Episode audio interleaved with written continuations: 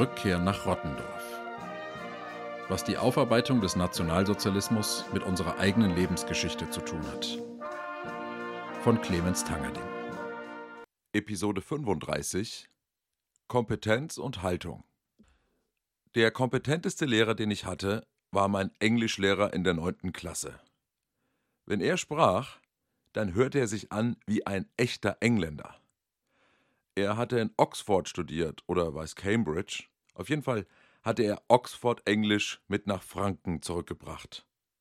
Wenn wir über das englische Politiksystem sprachen, dann hieß das Oberhaus nicht House of Lords, wie bei den anderen Englischlehrern vor ihm, sondern House of Lords. Er sprach wie die Stimme im Sprachlabor. Und das machte ihn kompetenter als alle anderen vor ihm und nach ihm.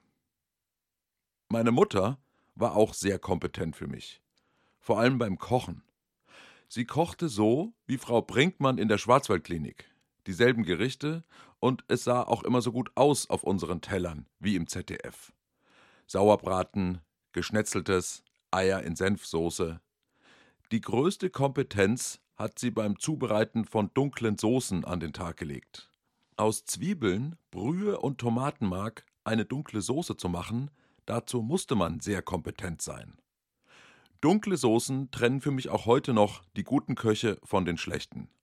Helle Soßen kann jedes Kind. Mein Vater konnte zwar auch Sachen gut, reparieren und schleppen und staubsaugen, aber in all dem wirkte er nicht so kompetent wie meine Mutter beim Kochen. Lehrer waren für mich aber der Inbegriff von Kompetenz. Zu jedem Lehrernamen gehörten zwei Fächer Mathe, Physik, Biochemie oder Sport und Erdkunde. Das waren die unangefochtenen Kompetenzen dieser Leute. Sie gehörten zu ihren Namen, so wie bei Bahnchef Medorn die Bahn. Als wir in die Kollegstufe kamen, haben wir diese Kompetenzen zu kopieren versucht. Jeder und jede wählte zwei Fächer, die man angeblich beherrschte. Wobei sich Mathe-Leistungskurs für mich immer kompetenter anhörte als Erdkunde-Leistungskurs. Erst als ich im Studium in Münster mit einem Mitbewohner zusammenlebte, der Sport als Examensfach hatte, erfuhr ich, wie ernst es auch bei Sport werden konnte. Er war im Examen durch die theoretische Trampolinprüfung gefallen und musste jetzt ein ganzes Jahr warten, bis er wiederholen konnte. Sein Vater, ein Polizeibeamter aus Mönchengladbach, wollte ihn aber unbedingt von der Gehaltsliste streichen. Im Studium habe ich zum ersten Mal auch erfahren, dass man Kompetenz mit Haltung kontern kann. Texte von Niklas Luhmann zu lesen, war wahnsinnig anstrengend. Dabei waren die Titel vielversprechend. Liebe als Passion habe ich mir in Münster bei Pörtgen und Herder gekauft. Der Untertitel hat mich auch eher angemacht als abgeschreckt. Zur Kodierung von Intimität. Liebe, Passion, Intimität und das in einem Titel. Das war für mich, ausgehungerten Katholiken, genau das Richtige. Aber schon nach den ersten Seiten wurde meine Lesefreude abgebremst durch Unverständnis. Also fühlte ich mich schlecht, dumm, inkompetent und faul. Um es zumindest in Grundzügen zu verstehen, sprach ich mit einem Kommilitonen über das Buch, der richtig Soziologie studierte und der Soziologie richtig studierte. Er konnte mir erklären, was Luhmann mit diesen Codes meinte, die Liebe erst ermöglichen würde und wie sich diese Codes der Liebe seit der Frühneuzeit verändert haben. Er sagte mir aber auch, dass er Luhmann nicht gut finden würde, weil er so ein abgeschlossenes Gesellschaftsmodell vertreten würde.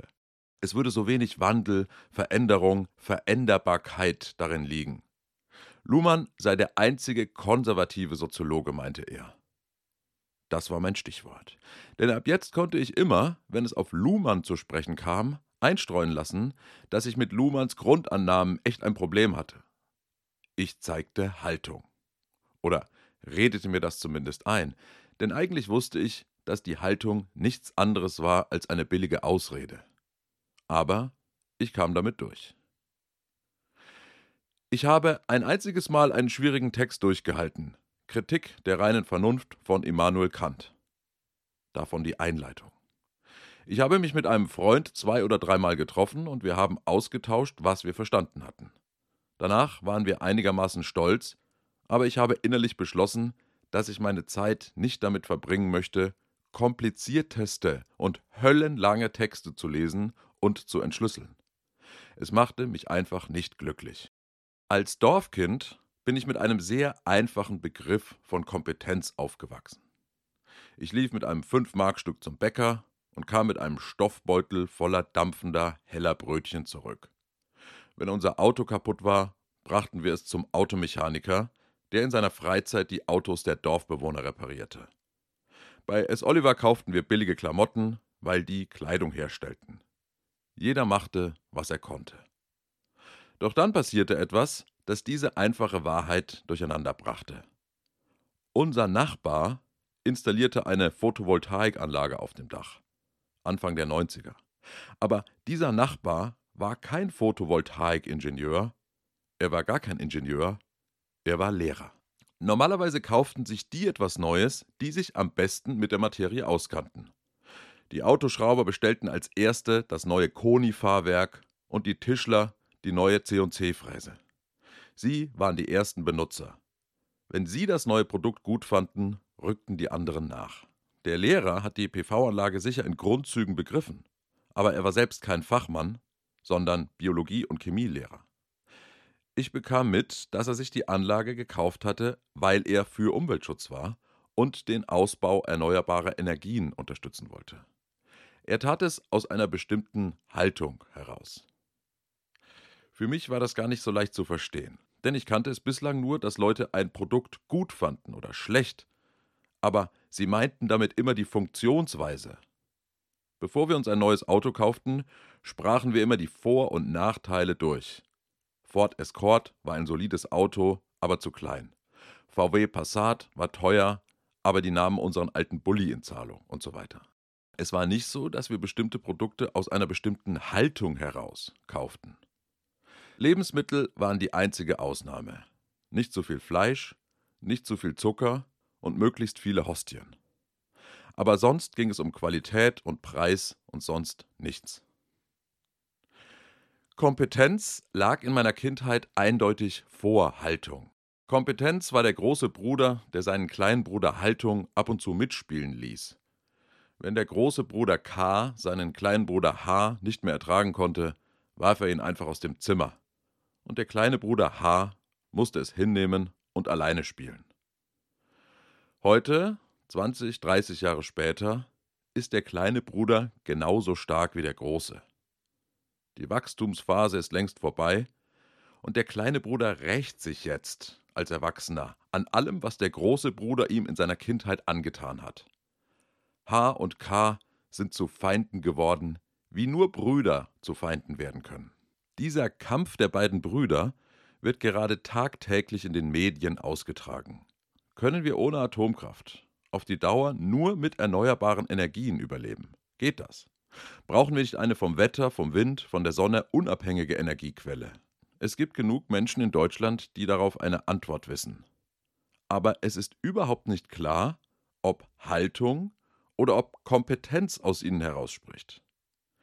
Sicher ist für mich nur, dass die Zahl derer, die keine Ausbildung in dem Fach haben, aber eine Haltung, sprunghaft angestiegen ist. Wer alles eine vollkommen ausgearbeitete und ausdifferenzierte Meinung hat zur Herstellung von E-Fuels, zur Vorlauftemperatur von Wärmepumpen, zum Nutzen von Wasserstoff, ist atemberaubend. Irgendwo muss es ein verstecktes Institut geben, in dem in Crashkursen Tausende von Menschen pro Woche ausgebildet werden, die in Windeseile Physik, Elektrotechnik und Meteorologie lernen. Und das, obwohl die meisten Bewerber vorher nichts mit Naturwissenschaften zu tun hatten. Dasselbe gilt für Staatsfinanzen. Die Zahl der Inflationsexperten ist gerade genauso hoch wie die Zahl der Bundestrainer während der Fußball-WM.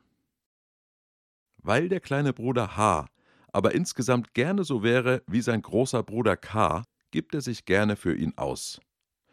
Haltung versteckt sich oft als Kompetenz. Das macht es für mich besonders schwer. Es gibt Menschen, die sind felsenfest davon überzeugt, dass wir genug Strom erzeugen, um all die Millionen von Elektroautos auf unseren Straßen mit Strom zu versorgen, die wir haben wollen. Aber sie haben eben auch zu vielen anderen Themen eine felsenfeste Überzeugung. Zu so vielen, dass es gar nicht möglich ist, sich selbst überall eingearbeitet zu haben. Sie müssen ihre Kompetenzen mit ordentlich Haltung angereichert haben. Anders ist es nicht möglich. Ich habe zwei Methoden gefunden, um Haltung und Kompetenz voneinander zu unterscheiden. Die erste Methode ist, hinzuschauen, ob jemand eine Sache ausnahmslos verteidigt oder eine Plus- und Minusliste vorlegt. Bei Kernkraft zum Beispiel Plus große Mengen Strom, kein CO2-Ausstoß, erneuerbar im Sinne von keine fossilen Energieträger werden benutzt. Minus Endlagerung der Brennstäbe, Unfallgefahr, Abhängigkeit von großen Unternehmen. Wenn jemand nur und ausschließlich Nachteile in der Atomkraft sieht, dann sage ich innerlich Servus. Ein kleiner Bruder reicht mir. Die zweite Methode ist herauszufinden, wie stark sich jemand mit einer Sache identifiziert. Je stärker die Identifikation, desto stärker ist die Haltung und desto schwerer hat es die Kompetenz, an der Identifikation vorbeizukommen. Ein kompetenter Fachmann lässt sich von neuen Entwicklungen leiten. Solange es kein ausreichendes Netz für die Betankung von Elektroautos gibt, rät er von der Anschaffung ab. Wenn aber mehr Ladesäulen geschaffen werden und die Ladegeschwindigkeit sich erhöht, rät er zum Kauf. Wer aber über alle technischen Probleme hinweg Elektroautos vergöttert und Verbrenner verteufelt, bei dem ist der innere kleine Bruder mit ihm durchgegangen. Eine echte Entdeckung war für mich die Facebook-Gruppe Photovoltaik, alles rund um die Solaranlage. In der Beschreibung heißt es: Herzlich willkommen in der Gruppe rund um das Thema Photovoltaik und Solaranlage. Fragen über Produkte, Wirtschaftlichkeit und mehr werden hier schnell beantwortet. Bei Problemen steht auch schnell jemand helfend zur Seite. Das war's. Die Gruppe hat 140.000 Mitglieder und die Mitglieder tun nichts anderes, als sich gegenseitig Fragen zu beantworten. Michi schreibt zum Beispiel, ich habe eine Frage zu unserer Photovoltaikanlage, die wir dieses Jahr neu installiert bekommen haben. Dann kommen die technischen Daten der Anlage. Am Schluss schreibt er, ich bin für jede Hilfe extrem dankbar, da ich selber überhaupt nicht vom Fach bin. Michi bekommt 34 Antworten auf seine Anfrage. Ich verstehe keinen einzigen Kommentar, weil diejenigen, die antworten, sehr detailreich Daten, Typenbezeichnungen, Produktnamen posten. Es macht überhaupt keinen Spaß, die Kommentare zu lesen. Aber für Michi ist das, was er da erfährt, optimal. Von den Profilbildern und Namen zu schließen, sind fast alle die Antworten vom Fach. ITler, Installateure, Dachdecker, Elektriker. Eine sehr hohe Karo-Hemdendichte, Sie heißen Ralf, Andreas, Christian und nochmal Christian. Admin ist der einzige ausländische Name, der mir auffällt, aber er scheint voll integriert zu sein. Für mich wirken fast alle Antworten hochkompetent. Klar, wenn jemand für sehr wenig Geld sehr viel PV-Anlage haben will, dann stellt ein Installateur schon mal ein kotzendes Emoji unter den Beitrag. Aber das muss das Boot abkönnen. Richtig Ärger bekommt man auf dieser Seite nur, wenn man etwas schreibt, was man nicht weiß. Zitat: Was manche hier für blöde Antworten geben. Wenn man es nicht weiß, lieber nichts schreiben, schreibt einer. Für mich ist überhaupt nicht nachzuvollziehen, was an diesem Beitrag falsch gewesen sein soll, weil ich mich einfach nicht auskenne. Genau das ist ganz ehrlich ein ziemlich gutes Gefühl. Denn endlich hält der kleine Bruder mal die Klappe. Schön.